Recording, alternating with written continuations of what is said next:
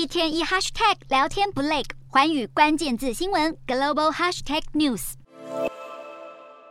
中国近年来积极发展航太产业，并预计在二十九日晚上十一点发射载人太空船神舟十五号。这是中国神舟系列飞船的第十五次任务，同时也是中国太空载人飞行工程的第十次载人任务。飞船的发射采取发一备一的方式，也就是之前神舟十四号发射时，神舟十五号就已经完成发射准备。神舟十五号发射后，神舟十六号也在待命。神舟十五号将把三名平均年龄五十三岁的太空人送上天宫太空站，展开为期六个月的太空驻点。而除了中国之外，南韩也积极的布局太空。南韩总统尹锡悦二十八日公布了未来太空经济路线图，展现扶持航太产业的决心。尹锡悦希望南韩可以在五年内研发自主登月火箭，然后在二零三二年登陆月球，甚至是二零四五年登陆火星。他也宣布自己会亲自出任国家航太委员会主席。国际间只有苏联和美国试图探索过火星，但因为技术要求极高，至今还没有人类登陆火星的案例。